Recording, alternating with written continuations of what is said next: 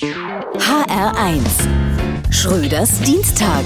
Endlich mal wieder Neues von der Börse. Der Aktienkurs von GameStop hat sich in den vergangenen Tagen erst verzwanzigfacht, um dann gestern Nachmittag wieder mit 12 Prozent im Minus zu sein. Was die Sprunghaftigkeit angeht, ist die Aktie so eine Art Horst Seehofer unter den Aktien. Aber fangen wir vorne an. Was ist dieses GameStop eigentlich?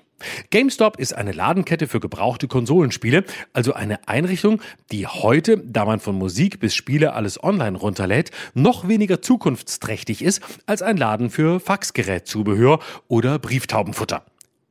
Die werden immerhin noch überleben, denn sie behalten ja die deutschen Gesundheitsämter als Stammkunden. Zusätzlich aber ist GameStop sehr sympathisch, denn das Geschäftsmodell taugt doch für viele Menschen mit schmalem Geldbeutel, auch wenn es zunehmend überflüssig und antiquiert rüberkommt und man weiß, es wird bald verschwunden sein. Im Grunde ist GameStop also wie die SPD. Anders als die SPD aber ist GameStop börsennotiert. Hedgefonds konnten und können also darauf wetten, dass der Aktienkurs weiter sinkt. Und weil ihr liebstes Spiel Grand Theft Börse Online ist, haben diese Hedgefonds im großen Stil Aktien von GameStop gekauft, die sie aber gar nicht hatten. Weil sie dachten, wenn wir sie jetzt für 10 Euro verkaufen, in zwei Wochen aber nur 8 dafür bezahlen müssen, können wir uns ja vom Rest Anteile an Jens Spahn kaufen. Dumm nur, dass das Spiel der Stunde Fortnite ist und jetzt ist das ganze Geld der Hedgefonds fort. Neid. Kleines Wortspiel, das ich mir an der Stelle nicht verkneifen konnte.